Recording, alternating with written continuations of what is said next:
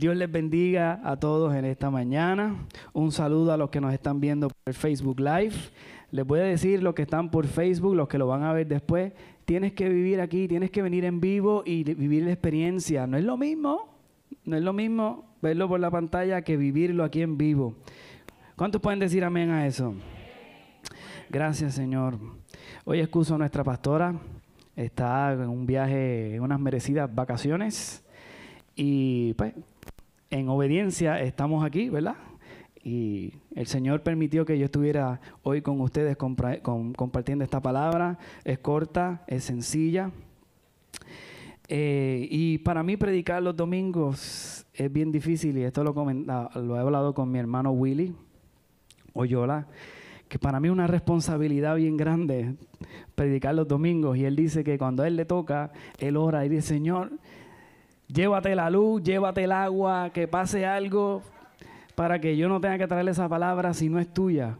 Y recuerdo que me compartió una vez que le decía a Marisol, le decía, Mari, si se va la luz, arrancamos por la puerta por ahí para abajo, que ese es Dios que está diciendo que no hay nada.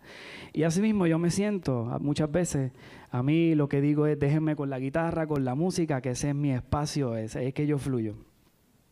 Y hoy les quiero hablar de un tema muy sencillo, yo le estaba compartiendo al grupo que yo creo en el Evangelio sencillo y quiero tocarles un tema que a lo mejor lo han escuchado otras veces, una y otra vez, pero es lo que está, Dios ha estado hablando a mi vida en estos días. Y en estos últimos meses Dios ha estado trabajando con mi sanidad interior. Yo ni sabía, ¿verdad? Y mientras preparaba la palabra me daba cuenta de que hay unas cosas, ¿verdad? Uno no termina de sanar su corazón nunca. Tú piensas, yo estoy sano y cuando vienes a ver siguen saliendo cosas a la luz en tu corazón. Y el domingo eh, pasado, eh, la pastora Nani, ella cuando subió al medio de la oración compartió una palabra que le había dado el Señor ese día y el Señor le dijo, acérquense a mí. Y entré, siento el silencio, Juanqui, el domingo pasado, me identifiqué contigo. Eh, acérquense a mí y el Señor me estaba hablando de eso en ese fin de semana, estaba trabajando conmigo y rápido que ya compartió eso, vino a mí una pregunta, y ahora que me acerco, ¿qué pasa? Eh, y nosotros podemos ver a Dios, ¿verdad? Podemos ver que Dios siempre está en busca de encuentros con nosotros. A mí me encanta cuando yo, por ejemplo, digo que voy a tocar la guitarra, voy a practicar un poquito las canciones del domingo, cómo en ese momento Dios lo transforma en un, en un momento de encuentro donde estoy expuesto en su presencia y puedo ser tal y como yo soy, ¿verdad? Así que les voy a compartir un poco sobre mi vida, rapidito. Dije que nos vamos rápido. Miren, pues un 26 de octubre del 1981 se hizo la luz en el mundo. Nació este varón que está aquí, ¿verdad? Y le doy gracias al Señor por todo el trayecto de mi vida, todas las cosas que he pasado. A veces uno dice, ay, me arrepiento de haber hecho esta cosa. Pero muchas veces digo, Señor, gracias por lo que tuve que pasar, porque esto es lo que me ha transformado a ser la persona que soy hoy. Y gracias al Señor tuve unos buenos padres, eh, excelentes. Muchos aquí conocieron a mi papá, les voy a hablar de mi papá un poquito. Eh, mi papá, muchos lo conocieron aquí, era un buen padre amoroso, íntegro, humilde, era trabajador, era honesto, era gracioso. De hecho, la personalidad así jocosa que yo tengo la, la saqué de él y parte de mi tía, de parte de madre. Pero no pasa un día de los padres, ¿verdad? Donde no lo extrañe, donde miro a mi esposa, donde miro a mis hijas, donde miro a mi nene y digo, wow, cómo papi se lo hubiese disfrutado. Era tremendo papá, ¿verdad? Pero no era perfecto. Y recuerdo que hace unos años a mi hermano Ismael, no está aquí hoy, se le ocurre la brillante idea de que yo trajera una charla de sanidad interior. Y yo dije, wow, está bien, pues yo la traigo. Eh, yo me preparé, hice mi parte, pero recuerdo que en medio de la palabra que estaba trayendo Dios, gracias Anuel por prender ese aire que me estoy cocinando aquí, Dios comenzó a sanar mi corazón de algo que yo pensaba que ya estaba sano. Y fue la, la charla de sanidad interior más weird que yo he estado, que yo creo que cualquier persona que estuvo de esos varones pudo haber estado aquí. Porque terminó de una manera.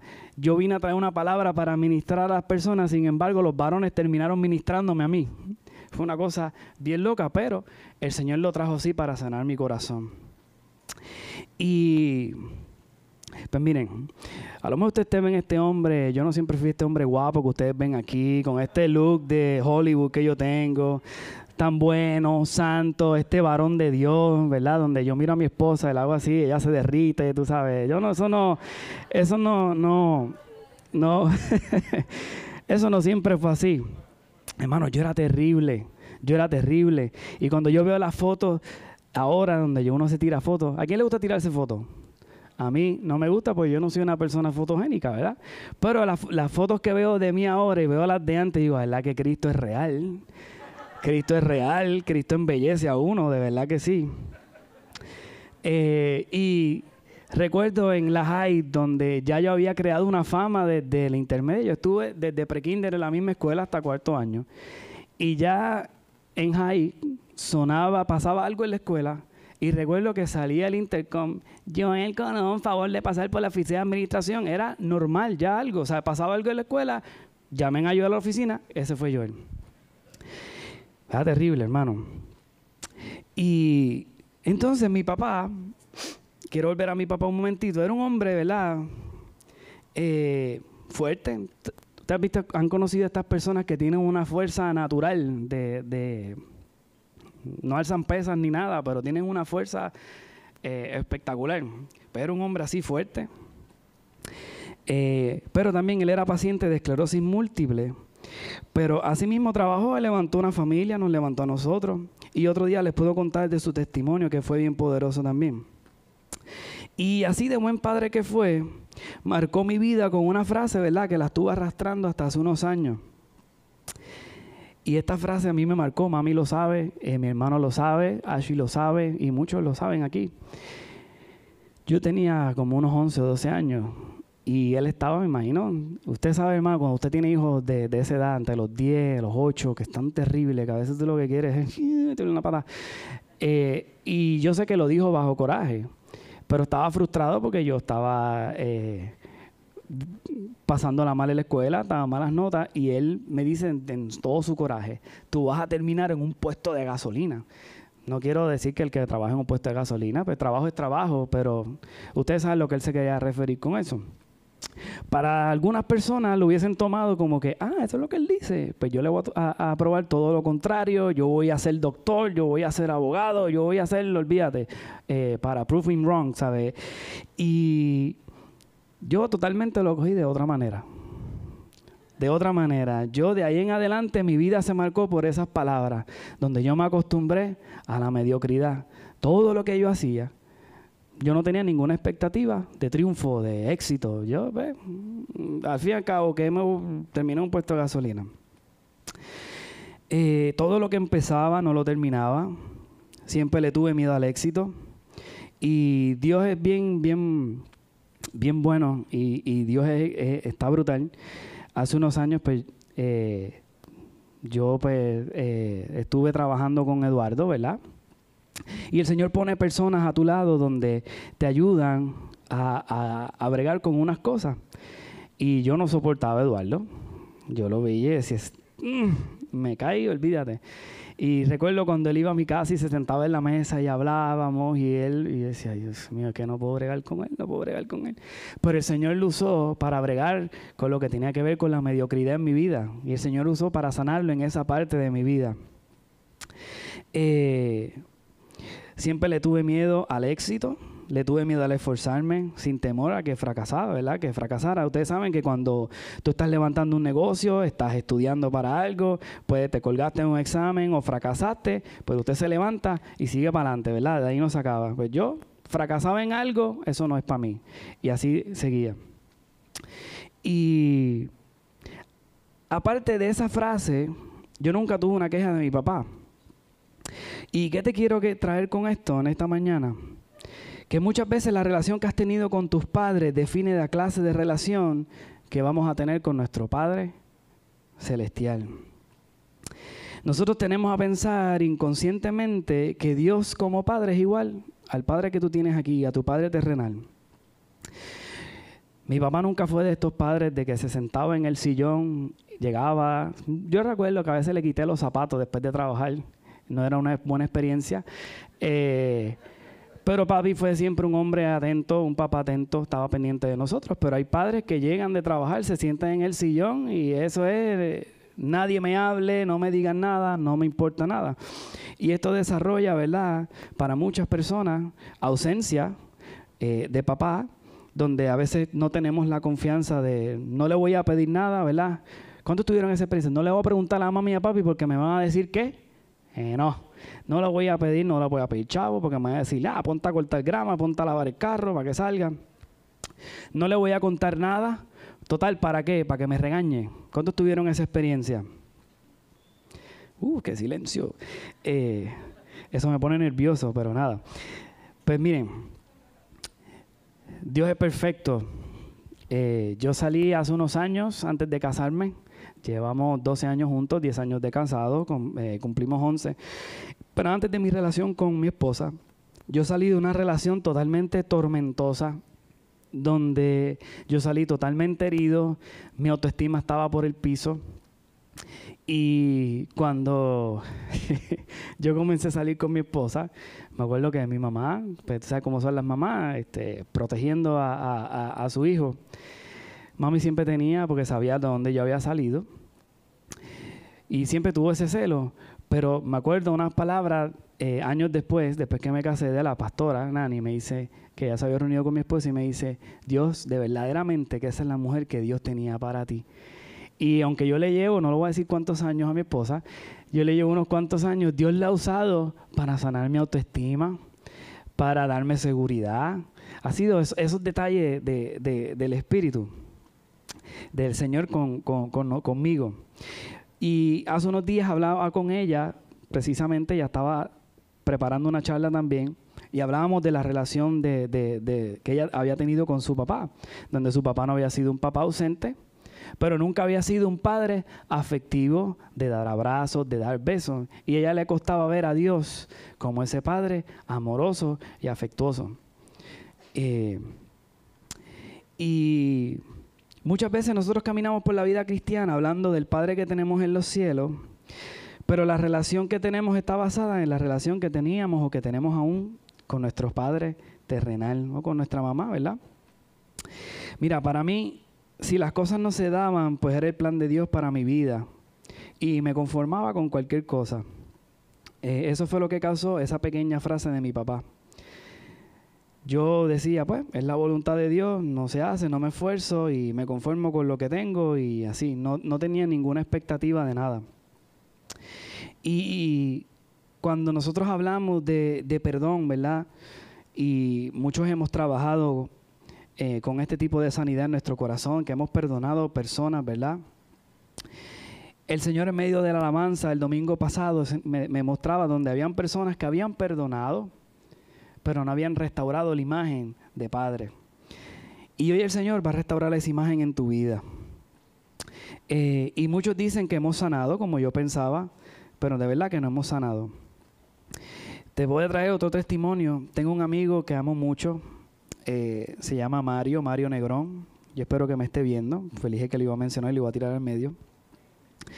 Y yo trabajé eh, como seis años con mi suegro y en un contrato que había con el gobierno federal, donde el Señor también me mordió bien brutal. Eh, y una vez hablaba con este amigo Mario de Dios, y yo le contaba, yo había regresado al grupo de adoración de alabanza, mira, llegó Ismael. Este, este, es el que tuvo la brillante idea. Eh, y hablábamos del Señor, Didi, perdón. Hablábamos del Señor y yo le estaba contando lo que estaba pasando en mi vida. A lo que él me contesta, yo tengo mucho coraje con Dios. Y yo digo, pero ¿y por qué? ¿Qué pasó? Pues yo no creo en las iglesias, yo no creo en nada de eso. Y yo, pero ¿por qué? ¿Qué pasó? Cuéntame. Y él me dice, loco, me dice así, loco, mi papá es pastor y mi papá nunca ha estado presente en mi vida. Y yo ahí me quedé callado, no supe nada que decirle. Y él tenía este coraje, este coraje intenso con el Señor, ¿verdad?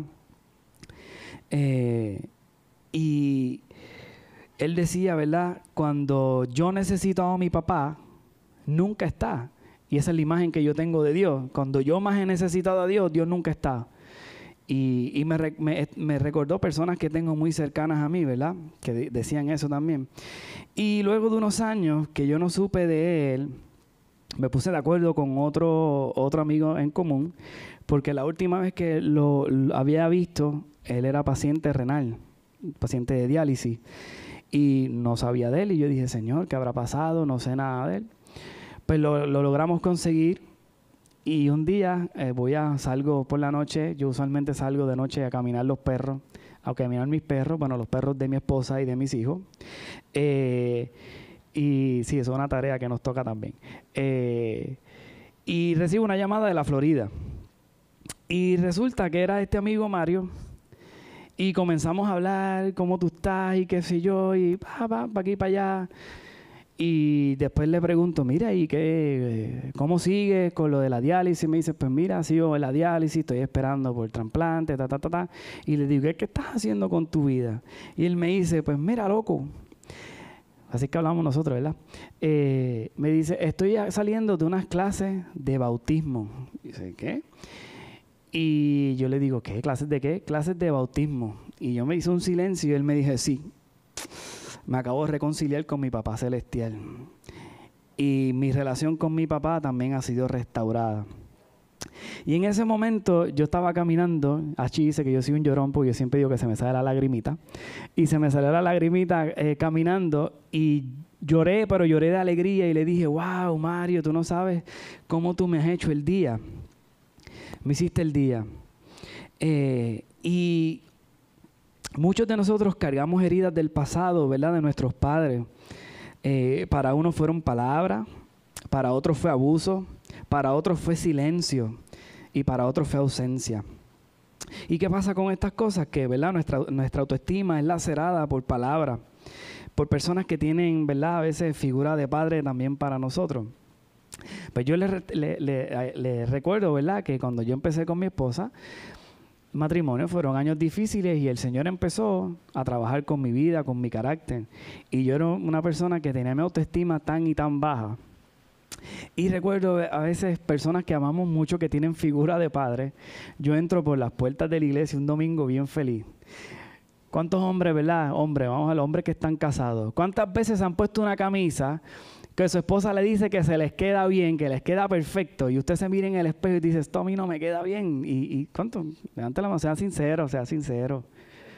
Sea sincero, ¿verdad? Te dicen, te queda bien, te ves bien lindo, mejor. Y tú te miras en el espejo y te dices, tres y recuerdo que yo entro por las puertas y está este hermano, eh, que amo mucho, ¿verdad? no lo voy a tirar al medio. Y hermano, pues yo, pues, ustedes ven este gordito, pues antes yo estaba un poquito más gordito y entro por esas puertas. Y la primera persona que ven, que veo, es este hombre y me dice, Ave María, si tú estás así, ya mismo te tienen que estar rodando por la iglesia. En ese momento mi autoestima cayó en el piso. ¡Boom! Y yo dije en mi mente, Señor, lo reprendo en el nombre de Jesús. Llévatelo ahora en un carro de fuego, quémalo completo, llévatelo. Y de ese momento le cogí cosas a ese hombre. Porque siempre decía, él no decía nada. Pero de ese día ya yo decía, ya viene esta decirme que estoy gordo. En mi mente, agarra para allá, coge para allá. Eh, y eso marcó mi autoestima donde pues eh, habían camisas y tipos de camisas que no, me gustaba ni ponerme, pues decía, no, es que me veo horrible, yo no me voy a poner eso. ¿Para qué? Para que venga este tipo otra vez a decirme, mira, estás así. Ya estaba grave. Me, ponía mal. Eh, y yo recuerdo esa lucha, ¿verdad? que yo tuve, ¿verdad? Y después, poco a poco, ¿verdad? Eh, una de las cosas en ese tiempo que yo le pido al Señor, ¿verdad? También, y, que el, álbum de, nuestra boda, pues de alguna manera se pierda. Este. Porque cada vez que sacan ese álbum, uy, Dios mío, que De verdad que Dios hace milagros, Dios cambia, de verdad. Y le doy gracias al Señor porque le vendó los ojos a mi esposa y él me, me hermoso y me amó. Wow, me vio lindo, pero yo veo en esa foto y yo, ay Dios mío, Dios es real, Dios es real. ay, santo. Y miren, ninguna herida que nosotros tapamos cuando tú te caes, ¿verdad? Y te pelas o te das una herida y la tapas, no sana bien, ¿verdad que no? ¿Ustedes cuántos tienen hijos pequeños? ¿Cuántos se cayeron alguna vez y se pelaron las rodillas y el codo? Mira, a mí me da risa porque mis hijos, las nenas se caen o el nene, se pelan y tú le pones una curita, el dolor se fue. Se fue el dolor, la curita, el dolor se fue. Y así somos nosotros. Tenemos alguna herida en nuestro corazón y nos conformamos con solamente una curita. Pero ¿qué pasa cuando tú tienes una curita en un golpe y te la pusiste a las 3 de la tarde y a las 8 de la noche te metes a bañar y te sacas esa curita, está ese golpe como sancochado, asqueroso, hinchado ahí, uy, enconado, como decían antes. Y eso es lo que pasa cuando nosotros solamente ponemos curitas en nuestras heridas, las heridas del corazón. Y como les estaba diciendo, este tiempo, estos últimos años, ¿verdad? Desde que comenzó la pandemia, el Señor ha estado bregando en mi corazón con respecto a mi sanidad interior, con mi corazón. Eh, y algo que, que, te quiero compartir en esta mañana, quiero compartirte la palabra en 2 de Corintios 5, 17. Y esto a veces son palabras que no sabemos de memoria, ¿verdad? Versículos, pero los decimos y los repetimos como el papagayo. Algo que tiene el cristiano de hoy en día es que no internaliza, no escudriña la escritura, no desmenuza un versículo. A mí me encanta escuchar a la pastora como dice, ah, yo cogí este versículo y lo desmenucé y estuve llorando toda la noche. Y dice, pero ¿y por qué ella estaba llorando? O sea, yo cojo ese versículo y yo lo leo, yo no lloro, o sea, no entiendo. ¿verdad? Dios brega de distintas maneras y habla de la palabra con esta pasión, pero es algo que uno desarrolla, ¿verdad? Y dice, segunda de Corintios 5, 17, por lo tanto, si alguno está en Cristo, es nueva creación. Lo viejo ha pasado, ha llegado, ¿qué llegó? Lo nuevo. ¿Qué dice? Lo viejo ha pasado, ha llegado lo nuevo. ¿Estás internalizando eso? Ese yo el gordito feo de las fotos de... Por eso es que ese álbum se puede votar, el de la foto. ya pasó. Hay algo nuevo. Y cuando nosotros tenemos estas heridas de nuestro pasado y seguimos cargándolas, la cosa es que las llevamos a, nuestra edad adulta, ¿verdad? Y, muchas veces nuestra edad adulta se define por lo que vivimos en la niñez, por lo que sembró mi papá, lo que sembró mamá, lo que sembró tía, tío, abuelo. Maestro, ¿cuántos tuvieron maestros que sembraron en ustedes? Maestros, que son maestros aquí, siembren, siembren la semilla en, los niños, en los estudiantes. Y muchos sembraron cosas, eh, sembraron cosas buenas, pero también sembraron cosas malas. Y cualquier cosa que nosotros hacemos como adultos repetitivamente tiene que ver con algo que pasó en nuestra niñez. ¿Te has encontrado haciendo algo repetitivamente en tu vida? que te aleja del Señor o que tú no te sientes bien haciéndolo. Miren, ejemplo, yo crecí, ¿verdad? Con mi hermano eh, mayor, mi hermano me lleva siete años, y donde nosotros vivíamos, como dice antes, los niños de antes, eh, en mi calle había muchos niños, pero la mayoría eran mayor que nosotros, y donde yo tenía que ser jaquetón porque eran más grandes que yo y no me podía dejar montar y yo tenía que pelear y por eso era que yo llegaba a la escuela y yo era un problemático porque yo no me la dejaba, como dicen en la calle, no me la dejaba montar de nadie de los de mi edad, yo me iba con los grandes. Y así desarrollé esa personalidad. ¿Qué fue lo que hice? Eso marcó mi vida donde yo llegué al Señor y donde mis amistades solamente llegaban hasta un punto, de ahí no llega. Yo se lo decía así, no, no, no, yo soy un ermitaño, a mí déjame, el que venga hasta ahí. Pero sabes que cuando el Señor pone personas a tu lado, amistades, que el Señor trae personas, es porque el Señor quiere trabajar algo en tu corazón con esa persona. Y te va a pasar lo que me pasaba con Eduardo. Eduardo hablaba y a mí me dice, este tipo, este puedo. Pero sin embargo el Señor lo ayudó para sanar esa área en mi vida. Que todavía les voy a confesar trabajo con ella. Eh,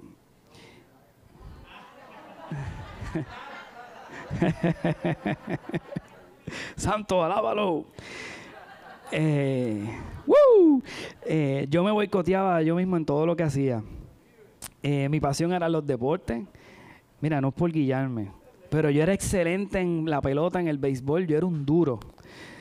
Y era bueno también en el voleibol. Pero sin embargo, sin embargo, yo mismo inconscientemente decía, no, eso no es para mí, eso es muy fuerte. Me acuerdo la última vez que yo jugué voleibol, que nos hacían correr tanto. Y decía, pero ¿y para qué este hombre nos hace correr tanto? La práctica a las 8, llevamos las 9 y 40 y estamos corriendo todavía. Eh, pero eso tenía un buen resultado, porque cuando habíamos el juego, la estamina que tenía el equipo era otra cosa, ¿verdad? Eh, y, pues mira, cuando la palabra dice en Primera de Corintios 13:11 dice que cuando yo era niño razonaba como niño, cuando llegué a ser adulto dejé atrás las cosas de niño. Es tiempo de dejar, eso no lo dice la Biblia, eso lo digo yo. es tiempo de dejar la niñería atrás y tenemos que permitirle al espíritu que vaya profundo en nuestro interior. Miren, eh, para sanar hay que pasar por el dolor. Y muchos de nosotros en nuestra vida cristiana evitamos el dolor, evitamos llegar a esos momentos donde me duele. No me toques ese tema. Hasta ahí. Eh, y una de las cosas que, que, como les dije, ¿verdad? Leímos, somos nueva creación, todo lo viejo pasó, todo lo viejo pasó, ahora es todo lo nuevo. Y miren, algo bien, bien curioso de nosotros los hombres es que, ¿verdad? Nosotros crecemos, pero seguimos siendo niños. Solo cambian los juguetes. Eh, antes nos gustaban los Legos, nos gustaban las bolas de básquet, nos gustaban juguetes de distintas cosas. Ahora los juguetes cambian, nos gustan los carros, las motoras, las herramientas, los jet este, eh, y pues, y todas estas cosas, ¿verdad? Eh, desarrollan, desarrollan en nosotros, ¿verdad? Todas estas heridas que no, que nosotros no sanamos, ¿verdad? Desarrollan inseguridad, desarrollan falta de fe, desarrollan incredulidad, baja autoestima, eh, no nos sentimos amados por nadie, causa autodestrucción. Eh, yo recuerdo como yo mismo, ¿verdad? Me, acuerdo que hablaban de las universidades y las cuestiones y yo mismo decía, eh, que yo no, ¿verdad? Eso como que yo no iba para eso, pues las mismas palabras de mi papá. Y recuerdo este maestro de español que tuvimos en cuarto año. Yo espero, pues, si, si, si, si está muerto, que haya conocido al Señor y lo tenga en su gloria. Su nombre Eduino, excelente maestro. Y ese maestro eh, me cogió cariño, eh, pues, pues, como les dije, como yo era un duro jugando a voleibol, yo era yo era el capitán del equipo de, de, la escuela, del equipo senior. Y él me cogió mucho cariño. Y me acuerdo que él me dijo, mira Joel, si tú no le metes al voleibol, tú lo que vas es para un junior college. Y eso a mí me bajó, ¿sabes? El autoestima otra vez. Yo dije, wow, ¿sabes? Yo me esfuerzo en algo y por otro lado me cogen. ¿Y qué decía? Las palabras de mi papá. Yo voy a terminar en un puesto de gasolina. Eh, y todas estas cosas, ¿verdad? Trajeron autodestrucción a mi vida. Eh, me llevaron a hacer cosas que ni me quiero acordar de ellas que hice. Pero, ¿verdad? Cuando era niño, razonaba como niño. Llegué a la adultez, ¿verdad? Y dejé las cosas de niño. ¿Cuándo dejaron las cosas de niño? Hombre, ¿cuánto han dejado las cosas de niño? Ay, Dios mío. Y cuando vuelvo, la pastora trajo la palabra que le compartió el Señor. Dios puso en mi corazón ese día y no interrumpí eh, lo que estaba trayendo, pero Dios me mostraba muchas personas que llevan años en el Evangelio y están en esta iglesia, presos por cosas de su niñez todavía. Y como les digo, esa frase llevó mi vida a la mediocridad. Y entonces llega el tiempo en que vamos nosotros por la vida aún en la vida cristiana, cargando con el peso, ¿verdad?, de esas heridas del pasado y con las conductas del pasado que fueron causadas por qué? Por esas palabras, por esos traumas que ya marcaron, ¿verdad? Nuestra vida. Eh, yo no sé si tú eres de los que dice, mano, yo quisiera sacar más tiempo para leer la Biblia, más tiempo para orar, más tiempo para servir. Y luego que dices todas esas cosas, comienzas a sacar un scroll de todas las cosas, de tus errores, de todas tus faltas, eh, de todo lo que vienes trayendo todavía de tu niñez. Pero ¿sabes qué? Hoy es un nuevo día y Dios va a trabajar con nuestro corazón. Y el Señor me mostraba en medio de la alabanza cómo el Señor iba a estar trabajando, cómo Él iba trabajando en los corazones de algunos aquí. Y hoy hay una invitación de parte del Señor para que te acerques a Él. Y en Mateo 11, 28 dice, vengan a mí los trabajados y cargados, y yo los haré descansar. Llevad mi yugo sobre vosotros y aprended de mí que soy manso de corazón, y hallaréis descanso para vuestras almas, porque mi yugo es fácil y ligera es mi carga. Nosotros no estamos llamados para estar cargando cosas. Cuando tú vienes cargando, arrastrando cosas de tu pasado, muchos desarrollan enfermedades, otros padecen de migraña, dolores, cosas físicas. Ustedes saben que la depresión a veces eh, la gente está en depresión y piensa que tienen tumores, piensa que se están muriendo. ¿Cuántos han sufrido aquí de ataques de pánico, de ataques de ansiedad? Hermano, a mí me dio un tiempo, unos ataques de ansiedad en un tiempo que estaban pasando mal económicamente. Y yo recuerdo ese momento, para mí fue tan fuerte que yo, ¿verdad? Esa fue la primera vez que yo sentí que yo me iba a morir de verdad. Y recuerdo que yo caí en la grama y decía, Señor, así que yo voy a morir con un trimmer en la mano, en serio, ¿sabes? Pero mira, es que yo venía cargando con cosas. Yo, eh, aquí las minenas están arriba. Okay. Obviamente mi matrimonio empezó, como yo digo, empezó de la manera que no era, ¿verdad? Empezamos un poquito atrás y usted sabe, cuando usted tiene hijos antes del matrimonio, pues las cosas se hacen un poquito más difícil. ¿Sabe? Cuando usted empieza, perdón, empieza el matrimonio con hijos pequeños, un poquito más difícil, porque el dinero no rinde igual, el tiempo no rinde igual, la responsabilidad sube totalmente. Imagínense, yo cargando con una, una hija, que recuerdo todavía cuando Dana nació, que la enfermera dice, toma papá, porque Ashley se, se fue 17. Y la pastora, la pastora, la enfermera me da la, la nena y yo la cojo así. Y yo lo que yo sentí en ese momento no lo pude escribir, pero a, la misma vez dijo, ¿y qué yo hago con esto? ¿Sabes? O sea, yo que yo no, yo no estoy capacitado para esto, yo, yo soy un mediocre, ¿sabes? ¿Cómo yo voy a levantar una familia? Y eso lo que desató en mi vida fue totalmente eso. Yo estaba constantemente en una lucha de que yo tengo una responsabilidad, que yo hice un pacto con el Señor, hice un pacto con mi esposa, habían testigos, estaba mi suegro, estaba mi mamá, mis tíos, los tíos. Y sí, ¿cómo yo voy a llevar esta responsabilidad? Yo no puedo hacer esto. Hermano, yo me levantaba, poníamos el aire en 65, 61 grados y yo me levantaba sudado, pero sudado como si hubiese jugado tres doble cancha de la presión que yo tenía.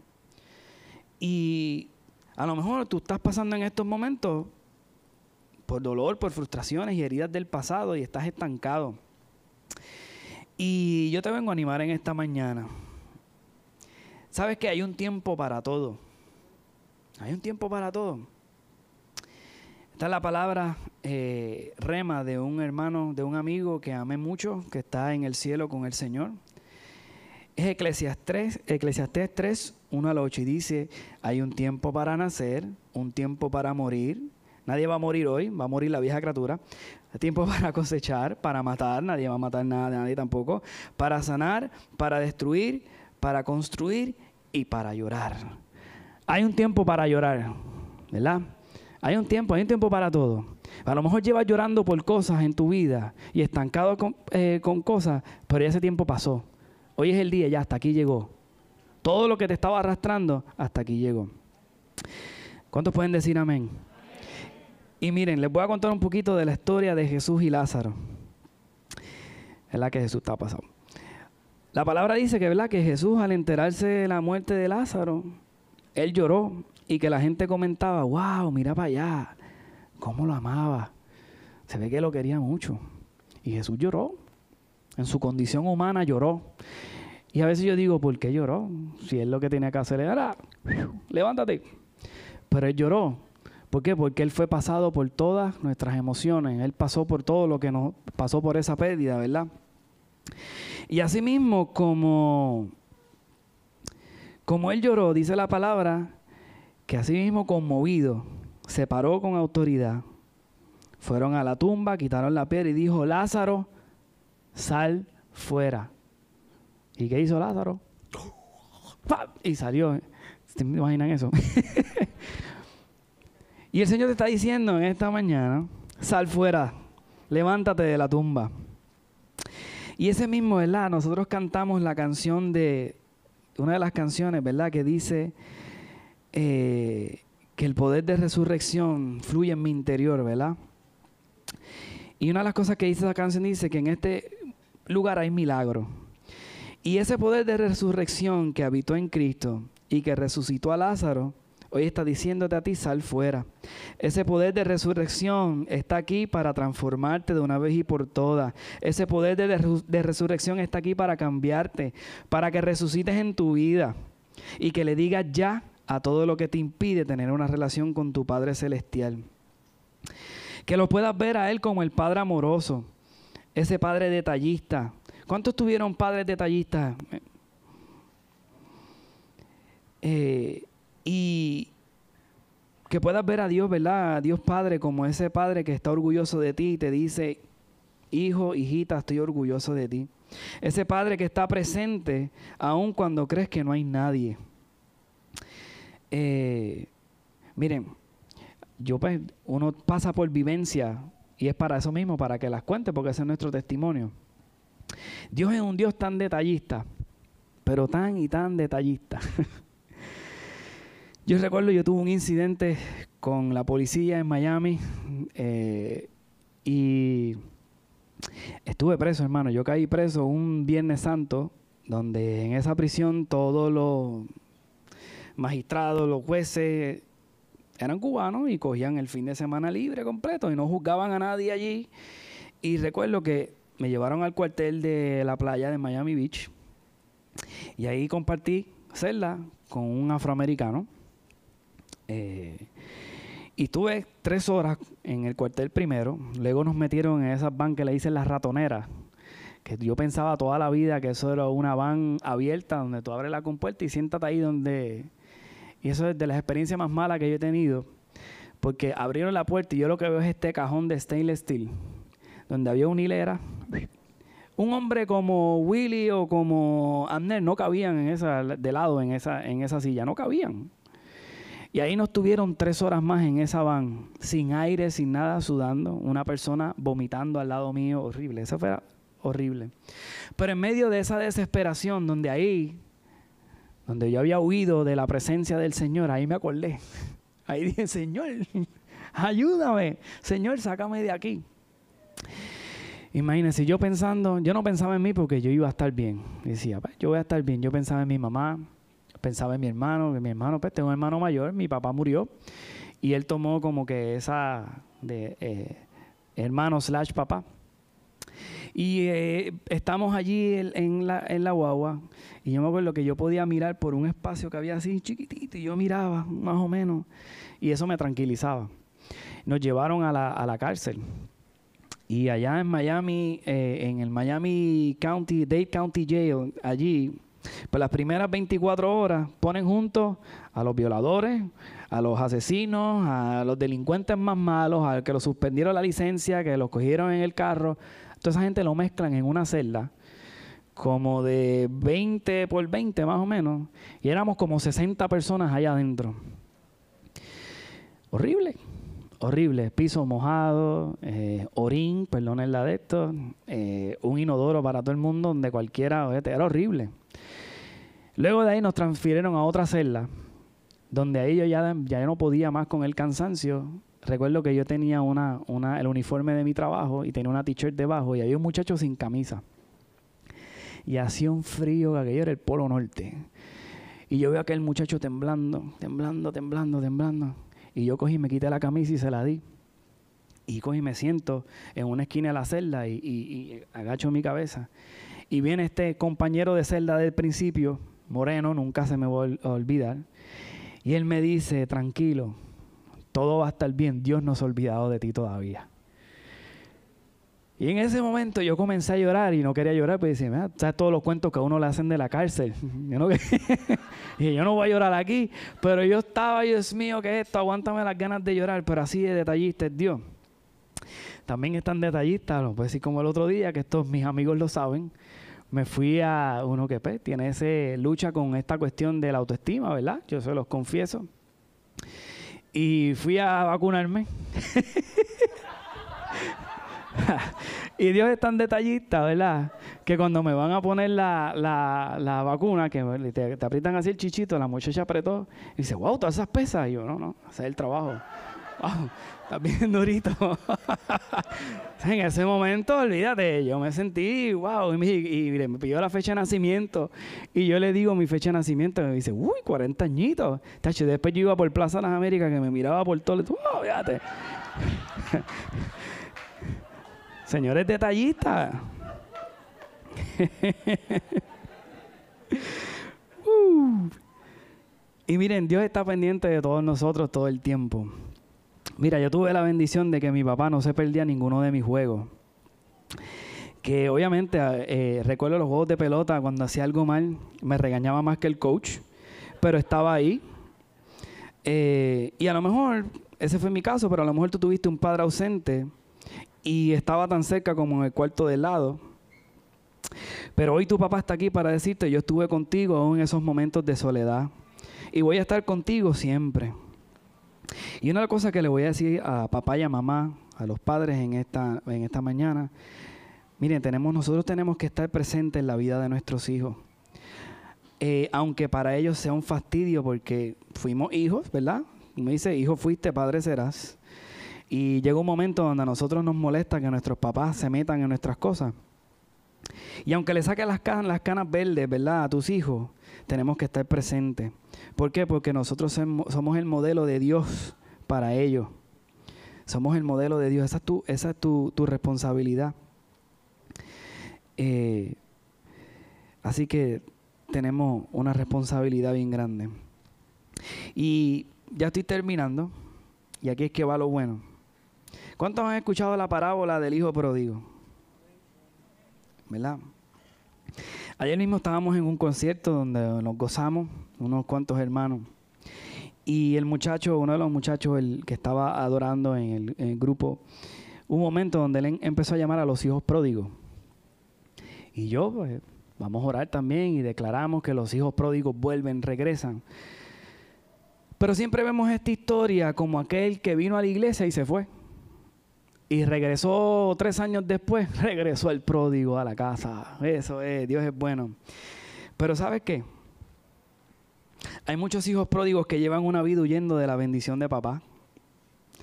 Llevamos cargando tantas cosas, rencores, heridas, envueltos en chismes, envueltos en nuestra sabiduría humana, humana, interpretando las cosas a nuestra manera y a nuestra propia opinión. Que sabes qué? Esto nos causa que nos hemos alejado de la bendición de nuestro Padre. Y sabes qué es lo peor? El Señor me mostraba cómo venía, mucho, veníamos corriendo a nuestro papá y solamente recibíamos el abrazo. Pero nos quedábamos arrastrando la peste que traíamos, atados todavía a la comida de los cerdos y no dábamos el paso de que el Señor nos pusiera una nueva túnica, una nueva vestidura y nos llevara a la mesa del banquete nos conformamos con ese efecto placebo de momento de que me abracé, sentí el amor de Dios, qué chévere, Dios es bueno, se pararon los pelos, ay Dios mío, Dios está brutal. Y de ahí se quedó nuestra vida. Y llevamos años en el Evangelio. Llevamos años en el Evangelio arrastrando todavía con cosas del pasado, hermano. No hay cosa más triste que tú conocer un hermano. Y, lo digo y te lo voy a decir y no voy a decir a nadie, pero no hay nada más triste de conocer hermanos que llevan ocho años arrastrando todavía heridas del pasado de hace ocho años. Y van, recibes los domingos, vienes el domingo y todavía estás orando por lo mismo. Mire, hermano, sacúdase el polvo ya, salga de eso. Tu padre está para abrazarte, para ponerte una túnica nueva, para hacer una fiesta, tiene un banquete preparado para ti de bendición y tú llevas arrastrando todavía con tus opiniones, con tus cosas, que no, no me cae, aquí no me cae bien. Mire, estamos en unos tiempos donde la iglesia tiene que dejar de niñería. Nosotros para impactar al mundo tenemos que ser una iglesia sana. Y para tú ser sano, tienes que muchas veces destapar la herida. ¿Quién se ha caído aquí de una bicicleta y se le enterró la breita en la rodilla? ¿Quién se cayó de una motora? Willy sabe de eso. Ella no se caía, ella iba solo al hospital, dame la esponjita que me tengo que guayar el golpe. Pero es la única manera que el golpe sana. Es la única manera. Es la única manera. Así que dile al que está a tu lado, hoy tengo una cita con papá y no solo lo voy a abrazar, voy a permitir que él me lleve a la mesa del banquete. Wow, me encanta, me encanta. Me encanta la organización, está chévere. Eh, y Efesios 3:14, ¿verdad? Dice, por esta causa doblo mis rodillas delante del Padre, de quien recibe nombre toda familia en el cielo y en la tierra. Le pido que por medio del Espíritu y con el poder que procede de sus riquezas, los fortalezca a ustedes en lo íntimo de su ser, para que por fe Cristo habite en sus corazones. Y pido que arraigados y cimentados en amor puedan comprender junto a todos los santos, cuán ancho, cuán largo, alto y profundo es el amor de Cristo. En fin, que conozcan que ese amor que sobrepasa nuestro conocimiento, para que sean llenos de la plenitud de Dios. Eso es lo que el Señor quiere para ti. Que ese amor que es incomprensible, incomprensible, sea la plenitud de tu vida. Él te quiere llenar. La plenitud quiere sanar tu vida, quiere que deje el paso, quiere que lo abraces y te sientes con Él en la mesa. Y volviendo un momento, rewind, a la, a la charla de, de, sanidad interior que yo traje en aquel momento. Miren, miren lo los detalles que tiene el Señor. ¿Quiénes conocen al hermano Falling? ¿Quiénes conocen al hermano Falling? Tremendo varón de Dios desde que yo soy chiquito lo estoy viendo, imagínate. Recuerdo que en medio de esa administración, bien, les dije que había sido una charla bien weird. Bien weird. ¿Sabes la charla más weird que yo había tenido en mi vida? Yo estoy trayendo la palabra y Fallen se para de la mesa, que lo que le faltó fue patear la silla. Y me empieza a pedir perdón. Y me empieza a pedir, y yo, ¿qué está pasando aquí? ¿Qué le pasa a Fallen pidiéndome perdón? Y era el detalle del Señor sobre mi vida, llevándome al momento con mi papá terrenal, donde mi papá me estaba pidiendo perdón a mí. Y fue la experiencia más brutal. Dios tiene esos detalles. Yo iba a dar una charla de sanidad interior, que ayudar a sanar a una gente, que terminé sanando fui yo. Y todos terminaron orando por mí y yo sané en ese día. Esos son los detalles que Dios tiene contigo. Y yo te quiero recordar algo que lo dice el Salmo 16, 8. Dice, yo siempre tengo presente, si tú estás a mi lado, nada me hará caer. Dios está a tu lado, Dios está al frente de ti. Y Dios quiere que en esta mañana tú abras tu corazón. Yo les dije que íbamos a sanar hoy, ¿verdad? Que íbamos a trabajar con nuestro corazón. Así que yo quiero que tú te pongas de pie ahí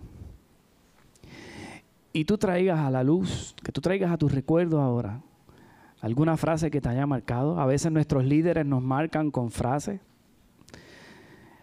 Una de las frases que muchas veces usan los líderes cuando tú no estás de acuerdo con él o en algo, te dicen rebelde, tú eres un rebelde. Y muchos fuimos marcados con la, por la palabra rebelde. Muchos fuimos marcados como yo, con palabras como mediocre, tú no sirves para nada. Pero ¿sabes qué? tú sí sirves y para mucho. Porque a ti se te dieron las llaves del reino de los cielos para desatar sanidad, para desatar el reino de los cielos, para que tú mismo desates sanidad sobre tu vida. Y Dios necesita una iglesia sana. Dios necesita una iglesia sana, sana, corazones sanos. Porque no podemos cambiar el mundo si nosotros no hemos cambiado. Y ese poder de Dios no nos ha cambiado. Dios tiene poder para cambiarnos en todo momento, pero ¿sabes qué? El Espíritu es quien convence. Así que yo le pido al Espíritu Santo que traiga ese convencimiento en esta mañana. Mira, no importa si metiste la pata ayer, si metiste la pata antes de ayer, la semana pasada. Mire, ¿sabes qué? El que está en Cristo, nueva criatura es. Las cosas viejas pasaron, hoy son hechas nuevas y sus misericordias son nuevas cada día. Así que hoy es un día para ti, hoy es un día donde restauras tu vida, donde restauras tu corazón. Amén. ¿Cuántos lo creen? El grupo puede, puede subir, si quieren, pueden subir. Gracias Señor. Aleluya. Por eso les mencionaba esta canción, he decidido seguir a Cristo. Y mire, decidir eh, eh, eh, seguir a Cristo es un sacrificio. Duele, duele, incomoda, molesta, nos reta. Y a todos nos gustan las películas donde tú ves, wow, esta persona lo retaron y llegó al límite porque lo retaron. Sin embargo, cuando te retan a ti, Dios te reta a hacer algo, te quedas en lo mismo. ¿Alguna vez te has sentido retado por Dios para hacer algo? ¿Cuántas veces has dicho, no, el Señor puso en mi corazón hacer esto, hacer lo otro, y no has hecho nada? ¿Sabes por qué no has hecho nada? Porque hay mucha inseguridad, hay temor en tu corazón, y el Señor te quiere sanar en esta mañana de todas esas cosas. Así de sencillo. Y eso es lo que el Señor me mostraba en la adoración el domingo pasado. Es un tiempo de renuevo para la iglesia. Si algo yo le doy gracias al Señor es que esta iglesia de verdad, ¿sabes? Cuando tú compartes con otras iglesias, mire, estamos en el mismo espíritu con otras iglesias. Se está predicando, el Señor está predicando lo mismo en todas las iglesias. Es un tiempo de renuevo para la iglesia. Miren, hablamos del avivamiento. Yo creo que eh, hablamos del avivamiento todos los días. Ah, el avivamiento tan grande que viene. Mire, el avivamiento viene. Tan pronto yo le entrego todo mi corazón al Señor, ahí viene el avivamiento. Porque el avivamiento lo traigo yo, no lo trae más nadie. Dios lo puede hacer ahora mismo con un viento recio y se enciende todo el mundo. Pero ¿sabes qué? Esa autoridad se nos fue delegada a nosotros. Pero hay que sanar nuestro corazón. Hay que sanar. Amén. Gracias, Señor. Yo quiero que tú pongas tu mano en tu corazón ahí. Y tú mismito, tú mismito comiences a orar sobre tu vida. Vamos, tú comienzas a orar sobre tu vida. Tú comienzas a declarar sanidad sobre tu vida. Pídele al Señor, al Espíritu Santo, que te muestre ahora mismo de lo que tú tienes que ser sanado.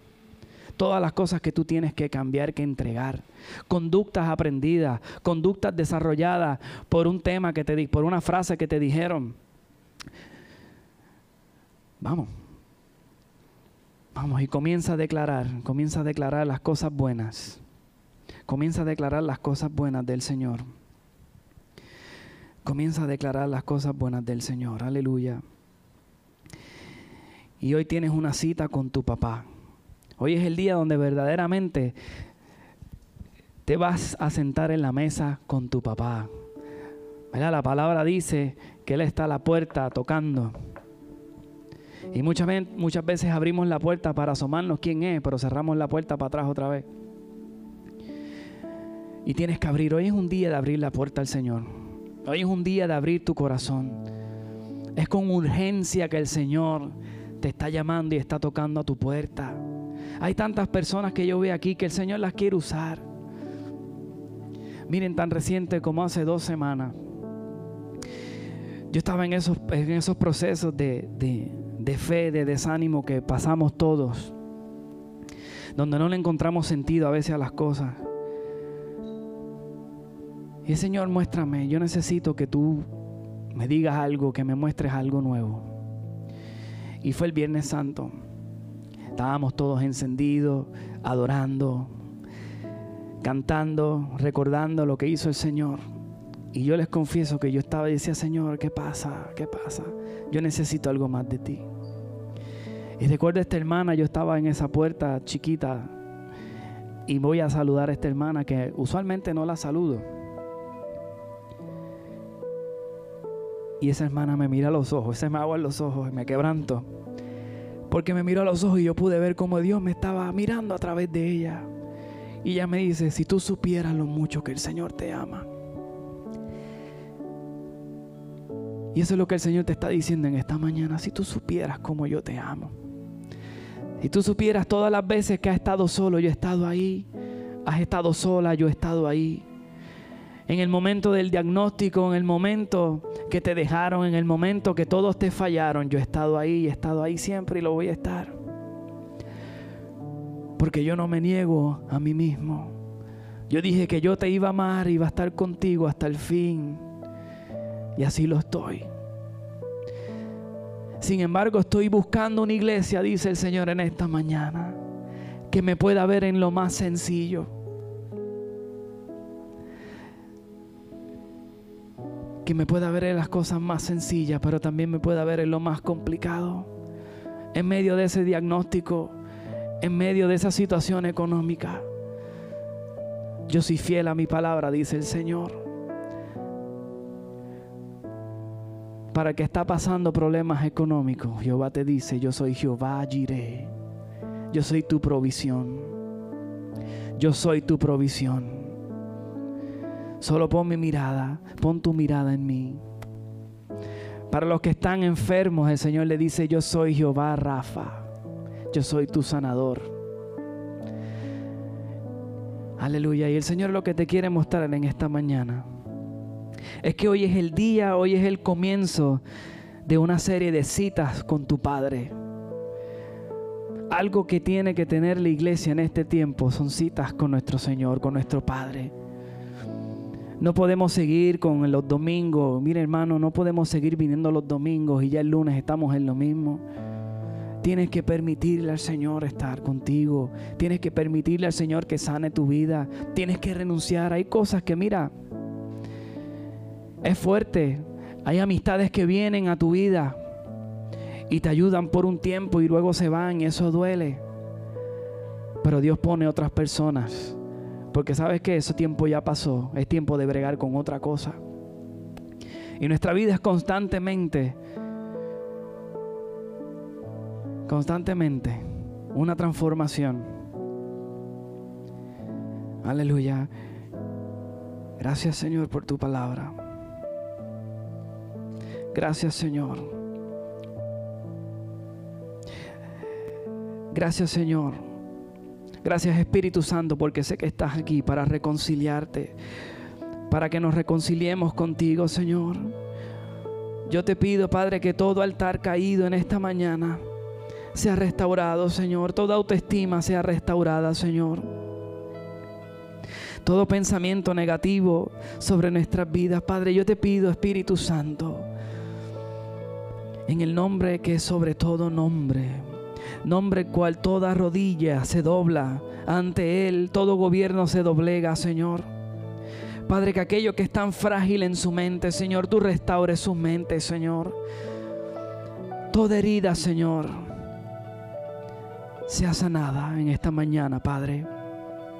Y que podamos abrazar nuestra nueva realidad, que somos hijos, somos hijos amados, Señor que podamos realizar que esa es nuestra verdadera identidad. Somos tus hijos, Señor, y tú estás presente en todo tiempo, en todo momento. Y que no va a pasar, Señor, un día sin que tengas un detalle para nosotros. Porque eres tan fiel, Señor, que colmas nuestra vida de detalles, Señor. Lo podemos ver cuando miramos a nuestros seres queridos, Señor cuando miramos a nuestros hijos, Padre. Aleluya. Y hoy el Señor te hace una invitación. Si tú nunca has confesado al Señor Jesús como tu Rey y tu Salvador, yo te invito a que tengas esta oración conmigo. Y si me estás viendo por Facebook, si me vas a ver después por YouTube, por donde sea, haz esta oración conmigo y vamos a hacerla todos porque es un día de reconciliación. Dile, Señor Jesús, gracias por la vida.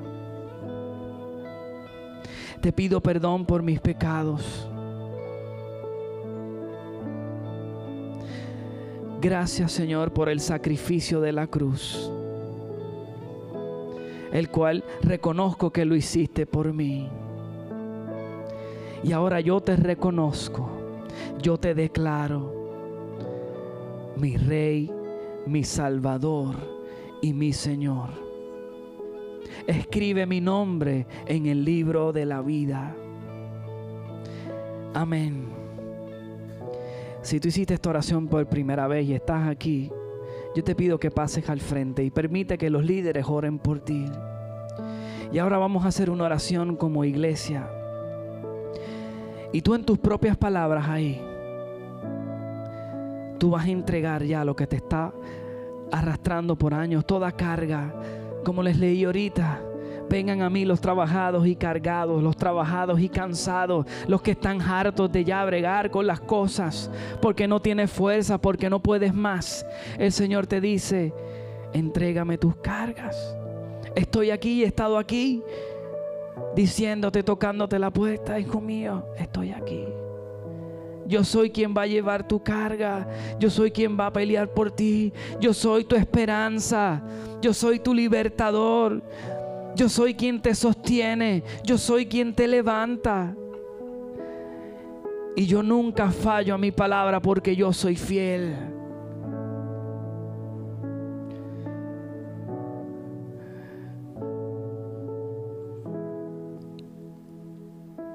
Y si tú entiendes en esta mañana que tienes cosas que entregar, y que tu vida espiritual necesita una transformación, yo te voy a pedir también que pases al frente y permites que, permitas que los líderes oren por ti, que desaten, que declaren que hay un tiempo nuevo, hay un tiempo nuevo para la iglesia, hay un tiempo nuevo para ti cuando hablamos y decimos que hay tiempo nuevo para la iglesia, no es para este local, es para cada uno de nosotros. Hay un tiempo nuevo, hay una temporada nueva, hay una lluvia viene nueva que viene sobre tu vida, hay una lluvia nueva que viene sobre tu familia, hay una lluvia nueva que viene sobre tu trabajo, hay una lluvia nueva, una unción nueva que viene sobre ti donde todo lo que tú has soñado y el Señor ha puesto en tu corazón se va a desatar y lo vas a poder ver.